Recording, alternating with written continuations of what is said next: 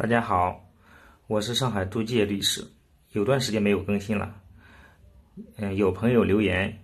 要求尽快更新，感谢大家的支持。以后呢，我们尽量每天讨论一个小问题。今天我们要讨论的问题是员工不能胜任工作岗位的要求，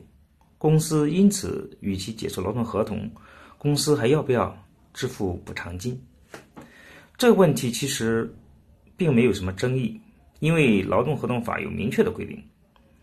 劳动合同法的第四十二条第二款就规定，劳动者不能胜任工作，经过培训或者调整岗位仍不能胜任的，用人单位提前三十天或者额外支付劳动者一个月工资后，就可以解除劳动合同。同时，劳动合同法的第四十六条还规定，用人单位依据本法第四十条规定，也就是刚才我说的这个四十条的规定，解除劳动合同的用人单位应该应当向劳动者支付经济补偿金。所以，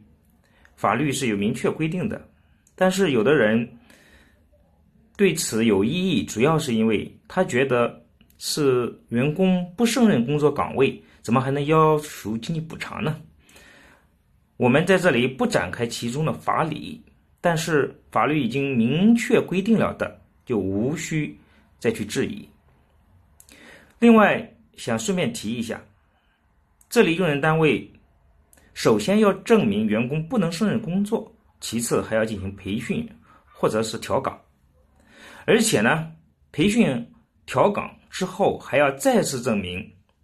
虽经培训或调岗仍然不能胜任。这个时候才可以根据此条来辞退员工，而且辞退辞退之后还要给经济补偿金。其实这对公司的要求是很高的。好的，今天就聊到这里，再见。